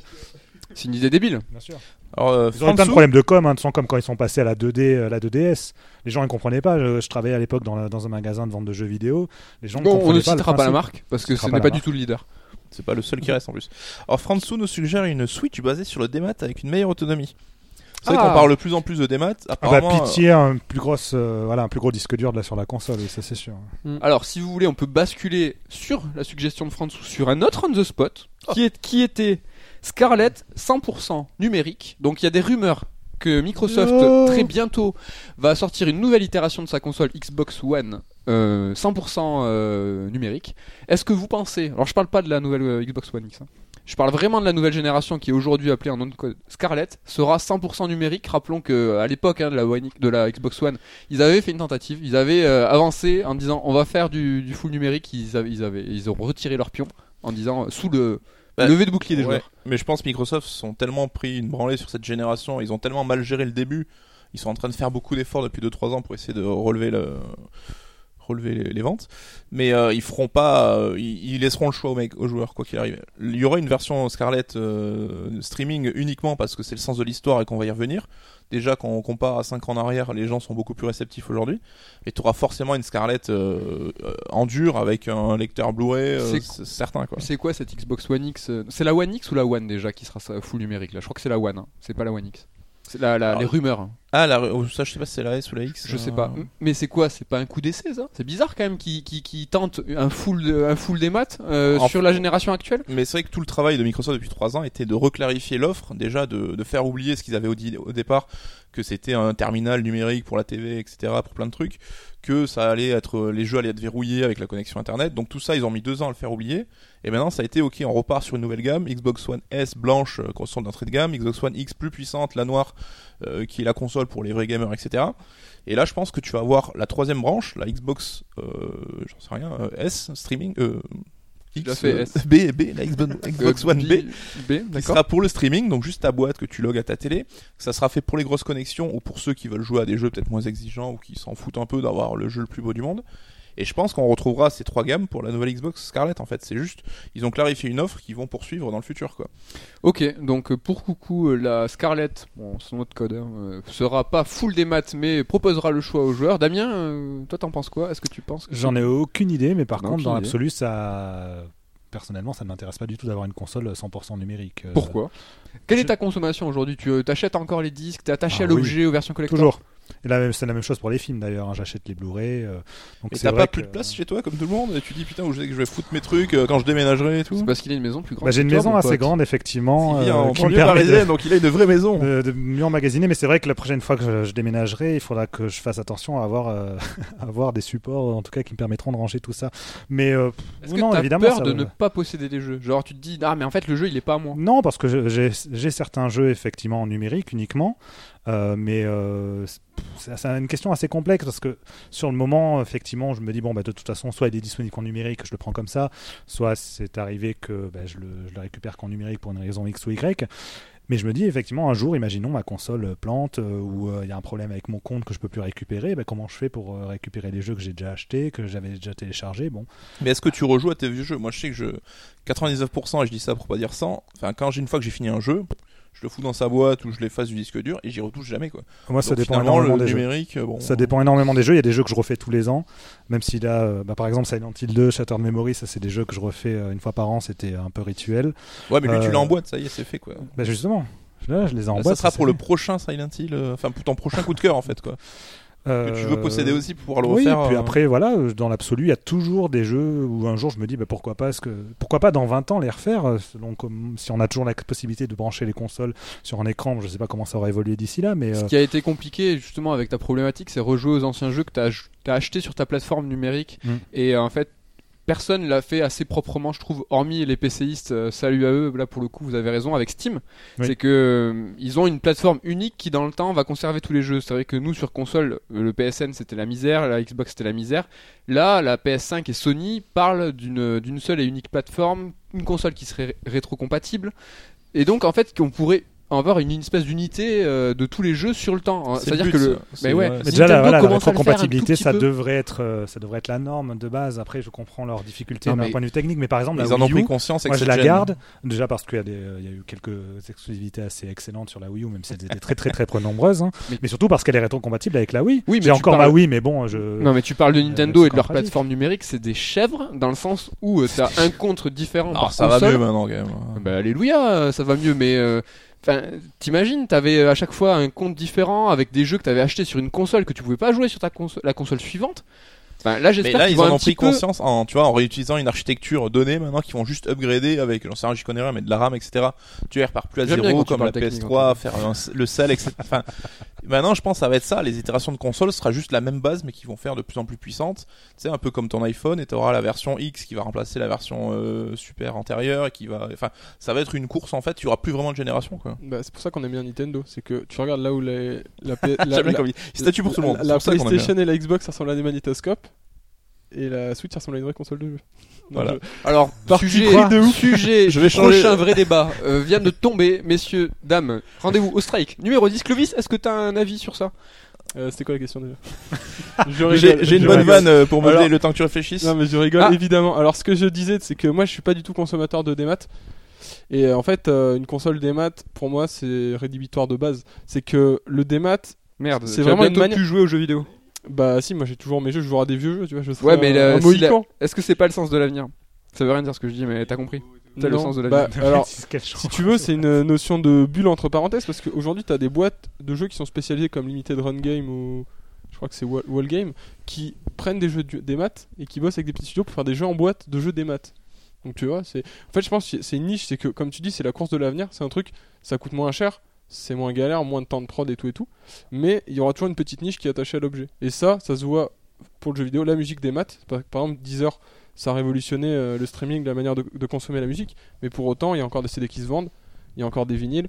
Il y a des CD, plus beaucoup. pense. C'est plus les vinyles, Solar- justement, le MC retour Solar- à l'objet collection. avec MC le Solar a fait un disque d'or en vendant des CD. Bah, parce qu'il a 50 ans et c'est les gens de 50 ans qui achètent les CD. Non, non, mais un disque d'or, il a vendu 50 000 CD. hein. 50 000, mon gars, c'est rien du tout, 50 000. Alors, faut savoir un truc, c'est que sur la plupart, par exemple là, Aurel San ou Kerry James, ils ont sorti un, album la semaine dernière. Euh, je crois, si je dis pas de bêtises, Aurel San, c'est 15 000, euh, 15 000 albums vendus. Et James, c'est 5 000. Après, il y a- il y a une 50 grosse 000 albums vendus en CD. Il y a un élément assez problématique dans le monde du CD par rapport au monde du jeu vidéo, c'est que le jeu vidéo, de toute façon, les consoles sont faites à la base pour lire les DVD ou Blu-ray, donc pour lire les jeux. Alors qu'aujourd'hui, euh, comment est-ce qu'on écoute de la musique? Généralement, c'est via nos PC, nos smartphones et tout, donc on met pas des CD dedans en fait. C'est euh, notamment les PC portables. euh, déjà, la lecture des CD est nulle et c'est pas pratique du tout en fait, tout simplement. Donc il y a aussi ce rapport-là. Ouais, euh, ça revient un peu à un sujet ouais. qu'on a abordé dans le dernier Strikes avec euh, tout ce qui était Game Pass, ces nouvelles plateformes de streaming qui euh, sont aussi l'un des avenirs du jeu vidéo euh, avec le. Bah, c'est du, numérique aussi. En tout cas, les gens ne sont pas chauds sur le chat. On nous dit, ah là, la PSP Go, ça s'est viandé. Et les gens n'ont pas été contents, mais c'est vrai que la PSP Go, c'est la Mais- préhistoire maintenant dans l'histoire du Ouais, jeu mais vidéo, PSP Go, hein. est-ce que si t'étais pas là trop tôt? Bah, Enfin, c'était un test, je pense. Je suis pas sûr Sony comptait en vendre des millions non plus. hein. Par contre, on nous fait une bonne vanne. euh, Damien, le prochain Silent Hill sera en pachinko. hein, Donc, euh, pas besoin de ouais, garder. c'est déjà le- arrivé, oui, un Silent Hill 2 en Ah, mais il a déjà euh, il a fait trois fois. Damien l'a déjà fini. Et Mais Damien, Je un vais chez moi, j'ai la borne à la maison. Damien, un fan sur, sur le chat, hein, qui lui demande, euh, il dit qu'il est très beau, il demande quel shampoing il Merci, utilise. merci. euh, quel shampoing. euh, J'ai pas de cheveux. tu Messieurs, On déroge à toute règle et c'est vraiment pas très bien. Je vous propose le troisième on the spot. C'est n'importe quoi, Mais mais on les fait tous là. Mais ouais, mais c'est sur la même thématique. Donc euh, PS5 en 2019. Est-ce que vous pensez que la PS5 va être en 2019 Pour rappel, euh, sur la PS4 avait été no- annoncé en février dans un event organisé par Sony pour une publication, pour une sortie euh, mondiale le Noël prochain. Est-ce que là vous voyez en février 2019 Sony faire leur event en sachant, messieurs, qu'ils ne seront pas le 3 donc euh, ils n'ont pas de prise de parole, ils n'ont pas eu de prise de parole depuis vraiment un moment. Est-ce que vous pensez qu'en février, boum, Bah, moi, j'aurais mis mon bras à couper que la PS5 sortira en 2019. Mais euh, il y a, enfin, d'après ce qui se dit sur les rumeurs et euh, les insiders et tout, ça serait plutôt 2020. On tombera alors, du coup. Ben, je, je sacrifie pour la cause, tu vois. Je reste fidèle à mes principes. Mais euh, je me demande du coup ce qu'ils vont faire. Enfin, ils- en 2019, ils ont quand même 5-6 jeux pour ex- exclus. Enfin, il y a quand même du lourd hein, entre Last of Us, Death Stranding, euh, le. Ghost of Tsushima, Tsushima. Days Gone qui pue lui. hein. Wow. Cette remake. Mais donc ils ont quand même de quoi tenir une année avec, mais ça aurait pas de sens de zapper le 3 euh, cette année-là si c'est pas pour faire un event pour annoncer la PS5. Mais on voit qu'aujourd'hui les consoles elles sont annoncées pas plus de 6 mois avant leur sortie, ça se fait plus d'annoncer une console un an et demi avant. Donc euh, s'il annonce en 2019, c'est pas pour la sortir en 2020 quoi. Donc euh, je suis perplexe. Donc t'es perplexe, mais tu donc euh, j'ai un peu paumé. Tu mises ton bras ou pas là? Je pense que ça sera euh, entre septembre 2019 et mars 2020 La sortie ou l'annonce? La sortie. Donc PS5 en 2019 pour coucou. Bah, Ou mars 2020, il a dit. Ouais, Non, mais, moi je faut- partirai. Faut, faut un peu. euh, Enfin voilà. à moment, ça sera euh, dans les deux prochaines années, je pense. hein. Ouais, merci. J'aurais parié sur 2019, mais je pense que l'histoire me donnait tort. D'accord. Cou- Coucou, tu es. Coucou. Oui, alors moi je te plaît. pense que Damien, s'il te plaît, est-ce que tu as une- un avis sur la PS5 Est-ce que tu penses qu'elle sort l'année prochaine? Bah, si on devait être logique, moi je dirais plutôt 2020, justement, le temps que sortent les dernières grosses exclus euh, des générations actuelles. Après, bon, pourquoi pas, s'ils ont une course à la technologie en 2019, personnellement, encore une fois, ça ne m'intéresse pas. J'en ai marre à chaque fois de voir les consoles arriver beaucoup trop tôt alors qu'il y a encore plein de Damien, choses voilà, ça fait belles quand à même 5-6 exploiter. ans quoi. Ouais, mais bon, quand on voit justement les jeux qui sont sortis cette année, euh, enfin, c'est c'est assez extraordinaire c'est techniquement. comme Est-ce ça que l'industrie fonctionne. est-ce qu'on a encore besoin d'aller beaucoup plus loin? Est-ce qu'on pourrait est-ce qu'on peut aller aussi vite? On peut se poser. Eh, restons dans les bois, jouons avec Non, mais des, des en jeux vrai, en bois. vrai, si je dis ça, c'est en, en- on va revenir à Xenoblade. Euh, est-ce que vous vous que rappelez en fait jeu que fait quand même. Non, mais est-ce que vous vous rappelez quel était le problème avec les JRPG à partir de la génération PS3 Ils étaient nuls. 360? Bah, là qu'ils étaient techniquement nuls. trop Pourquoi gourmand. Techniquement trop gourmand, surtout trop ambitieux. Du coup, ils n'arrivaient pas à faire les jeux qu'ils voulaient. On se retrouvait avec des jeux qui en fait privilégiaient qu'un seul aspect Euh, par exemple, on privilégiait juste l'histoire, on privilégiait juste les graphismes, on privilégiait juste le système de jeu. On n'avait plus du tout cette alchimie, justement, tous ces aspects peaufinés qu'on pouvait avoir avant, parce que tout simplement, les développeurs, bah, ils avaient plus le temps, il leur fallait 4 ans pour faire un jeu. Euh, et le problème, c'est qu'en fait, à partir du moment où on arrive enfin à maîtriser une console, c'est là qu'on peut avoir les jeux produits le plus rapidement possible et les plus intéressants en fait sur pas mal d'aspects. Euh, Ouais, je sauf qu'on va, va beaucoup trop loin. Et par exemple c'est pour ça que j'admire Nintendo et c'est ce qui a permis à Takashi de s'en sortir. C'est pourquoi Xenoblade Chronicles sur, euh, sur la Wii était génial parce qu'il était sur Wii la Wii c'était l'architecture de la GameCube enfin c'était une console quand même vachement facile à programmer par rapport à en face à la PS3 ou la Xbox 360 Tu du m'étonnes. résultat on s'est retrouvé avec un jeu avec un contenu ultra dense ultra riche qui privilégiait bah, absolument euh, rien par rapport au reste c'est-à-dire que tout était sur un pied d'égalité exploration game design scénario et c'est ce qu'on retrouve aujourd'hui avec la Switch justement euh, avec des jeux ambitieux comme euh, bah, Xenoblade 2 mais, Pardon. d'autres C'est ambitieux. Quel troll. Non mais je pense qu'ils se dirigent là-dessus les constructeurs en gardant une architecture de base et en l'upgradant. Tu vois, il y a beaucoup de rumeurs qui disent que tous les gros jeux PS4 qu'on attend vont être euh, cross-platform et sortiront aussi. oui comme ils l'ont fait PS5. bah, avec MGS5 sur PS3 Donc si t'as ta même temps, PS5 euh, avec ton Death Stranding qui sera un peu plus beau que sur PS4, Après, le Last of Us 2 plus beau, Le cross-platform, ça fait quelques années qu'on se le mange quand même. euh. avec Nintendo mais pas forcément avec les autres PS constructeurs. Deuxième Van, moment culte. van- euh, van de l'année. Ah non, le Donc, on- crossplay PS Vita était On incroyable. pourrait résumer euh, la vie de Damien à t'es saoulé parce que là t'es pas très très chaud. Ah oui, Damien, échappe- non c'est pas que je suis saulé c'est qu'en fait je- ça va ça va tu t'en fous des voilà je vais consoles, laisser, enfin, je vais laisser jeu, couler c'est ça moi ce qui m'intéresse c'est les jeux jouer à Xeno, mais t'inquiète, t'auras un prochain épisode. Xeno c'est pas avant 3 ans. Clovis, est-ce que je te rappelle la question Non, PS5 c'est- c'est en la 2019 Euh, non, moi je pense que ça sera en 2020. D'accord. Ou c'est assez euh, 2000 unanime chez Third. D- 2019, ça me paraît être assez tôt. Ou alors, sinon, ils peuvent faire, comme disait Nico, euh, un crossplay. C'est-à-dire qu'ils ils font, là, il y a une nouveauté et on axe la nouvelle console sur la sortie de cette nouveauté, genre Death Stranding. Comme Mhm. ça, il y a la PS4 et la PS5 en même temps Mhm. et on vend les deux. Ok. C'est possible. D'accord. On est sur du 2020 pour la PS5. Messieurs, on the spot est terminé. On aurait pu parler Donc là il reste qu'un sujet là. On aurait pu parler de la fin des kebabs à Toulouse et le blanchiment d'argent parce qu'il faut savoir que maintenant c'est que des magasins de tacos qui ouvrent. C'est vrai, il y a de moins en moins de kebabs Alors, et il y a que des tacos Clovis, partout. je crois. C'est toi qui m'a qui m'a dit que Toulouse avait euh, interdit. Enfin, c'était fini maintenant. On peut Une- plus ouvrir de kebabs. Une hein. politique qui, qui réduisait drastiquement le nombre de licences accordées au kebab. Exactement. Faut une donc- licence pour les kebabs, c'est comme l'alcool quoi. Non, mais Euh, en- Licence bah, K quoi. tu- tu- Il Donc maintenant- pour tout.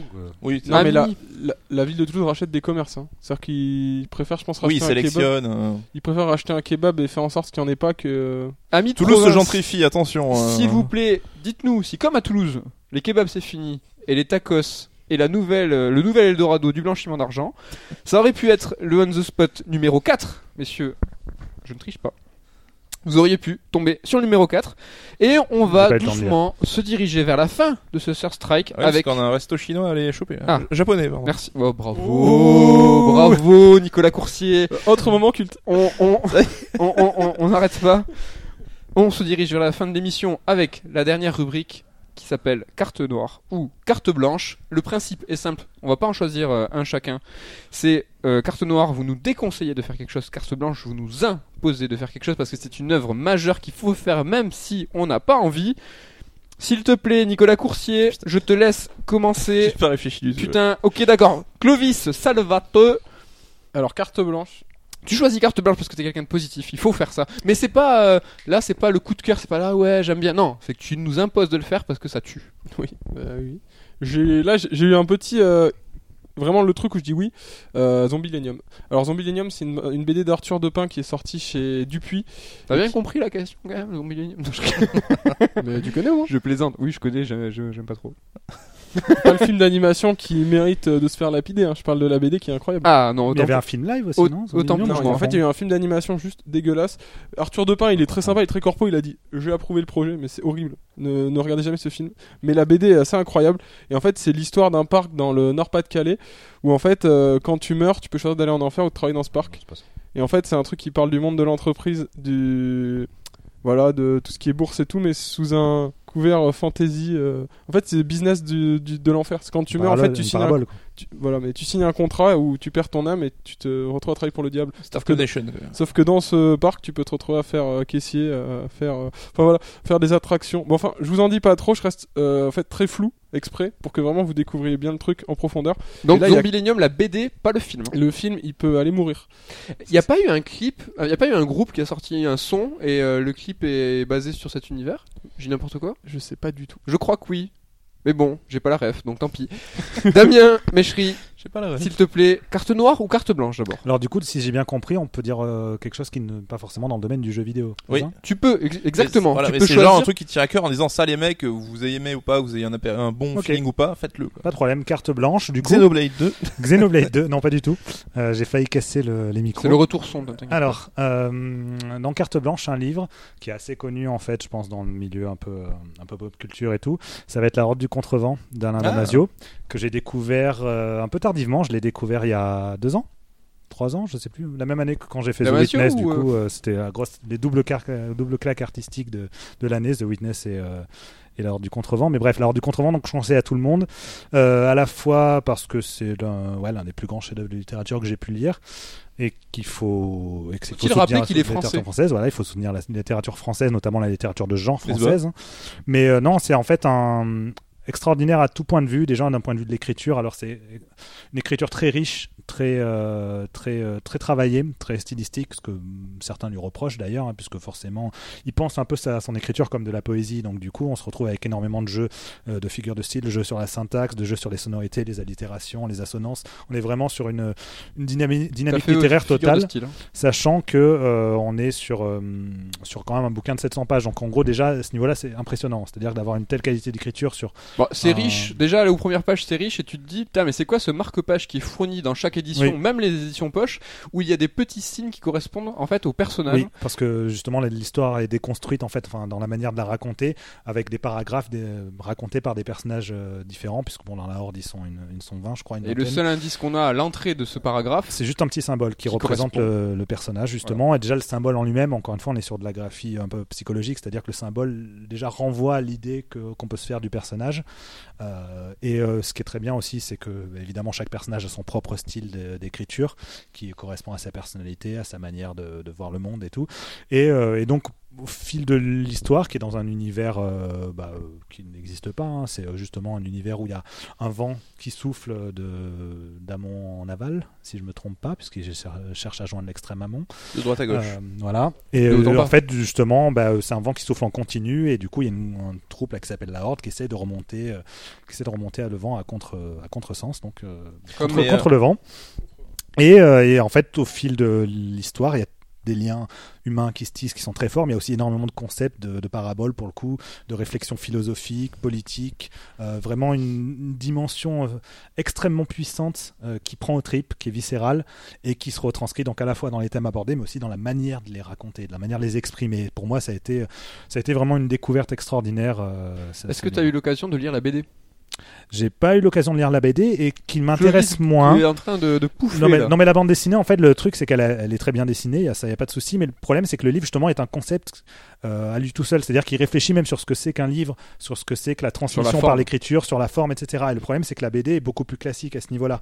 Les planches que j'ai pu euh, j'ai pu visionner, euh, c'est bon, c'est beaucoup plus épuré que le livre déjà et, euh, et forcément en fait il il va pas questionner en fait son médium comme l'a fait le, le livre avec justement le format la, la littérature. Donc c'est-à-dire il va pas s'amuser à je sais pas à, à casser le- la rythmique d'une bande dessinée, à, à péter des cases, à, à revenir sur d'autres manières de raconter l'histoire.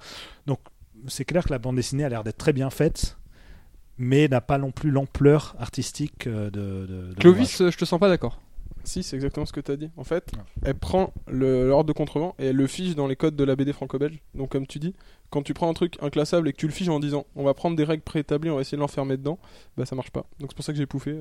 Cette BD a été une bonne blague. Mais, euh, moi, j'avoue- fait les abdos. C'est un livre que, on- enfin, j'ai entendu parler depuis un moment, mais qui m'intimide un peu. J'ai toujours entendu dire que c'était quand même un peu dur à rentrer dedans, un peu dur à appréhender. Et c'est pas le livre que tu lis quand tu rentres claquer le soir. Ah non, euh, c'est sûr. C'est un, c'est un livre qui demande un minimum d'implication, à la fois émotionnelle, intellectuelle, et qui, et qui effectivement est assez ardu dans ses premières pages. Mais ça, Damasio, il s'en cache pas. hein. il dit que lui, il aime bien justement aussi présenter des univers complexes qui se dévoilent euh, en fait au fil des pages et que toi-même tu apprends à, à assimiler quelque part les règles de l'univers qui te sont présentées. C'est-à-dire qu'il n'y a pas une explication de l'univers. T'es euh, t'es un peu une médias res, quoi. C'est tu Oui, plonges on te dans l'histoire, te dedans jettes et, euh, dedans, et c'est à toi de comprendre un peu comment ça fonctionne. Et par exemple, tous les termes techniques, tous les termes, euh, les néologismes qu'il a inventés pour l'ouvrage, parce qu'il est fan de néologismes, donc du coup, il invente vraiment plein de mots qui correspondent à son univers, à la fois en termes de graphie, de sonorité et tout, et de concept. Et euh, ils sont jamais expliqués en fait. Tu Tu les les comprends juste dans le contexte au fur et à mesure, ouais. à l'usage, à leur répétition, et à essayer de voir les idées. Et en fait, à partir du moment où tu t'impliques dedans, vraiment, si tu arrives à, à- apprécier en fait à la fois l'approche très littéraire et en même temps l'histoire qui était racontée, c'est vraiment un voyage extraordinaire. Et du coup, si je dis pas de bêtises, il sort enfin un prochain roman bientôt là. Oui, Les Furtifs que- qui va sortir a priori en avril 2019, qui est un roman qui traîne depuis, euh, bah, depuis plus de 10 ans maintenant, puisqu'il avait commencé le projet euh, peu après la fin de la sortie de La Route du Contrevent, qui est son dernier roman, qui était sorti en 2004. Donc ça fait quand même 14 ans maintenant. Euh, bon, il y a un après, roman avait- bloqué avec des drôles d'histoires de Oui, là aussi un hein. roman qui était bloqué, euh, plus qu'un roman en fait, c'est même une, une licence, euh, enfin une propriété qui était intellectuelle, qui était basée sur le concept de l'eau qui détient la mémoire, en fait tous les liquides qui conservent la mémoire des choses. D'ailleurs, c'est un peu une idée qui avait, qui dérive de ce qu'il avait développé avec Remember Me. Et, et donc c'est vrai qu'on, ça a été bloqué par des droits alors qu'il avait prévu d'en faire un film d'animation, une bande dessinée, euh, un roman, des nouvelles, euh, des, des concepts sonores, enfin vraiment tout un univers très très riche qu'il n'a pas pu développer euh, pour des questions débiles et du coup il, a- bah, il en est un peu dégoûté je pense. Mais voilà, les furtifs, ça fait des, des années qu'il en parle, qu'il dit qu'il a un peu du mal à avancer, que ça lui a pris du temps, qu'il a transformé pareil aussi en expérience sonore. hein. Il Mm. avait fait des petits modules sonores pour, euh, pour raconter son histoire euh, en, euh, de manière assez conceptuelle, c'était assez intéressant. Mais bon voilà, là le roman est enfin terminé et devrait sortir euh, normalement, je crois que ouais, c'est à mars ou avril 2000 2019. Ok, la horde du contrevent pour Damien. Coucou, s'il te plaît. Carte noire ou carte blanche Carte noire, je vais vous faire tous gagner du temps. Qu'est-ce qu'il faut pas faire J'ai regardé la série euh, Jack Ryan sur Amazon, donc euh, une exclue de la, la plateforme euh, Amazon Vidéo, je sais plus comment elle s'appelle.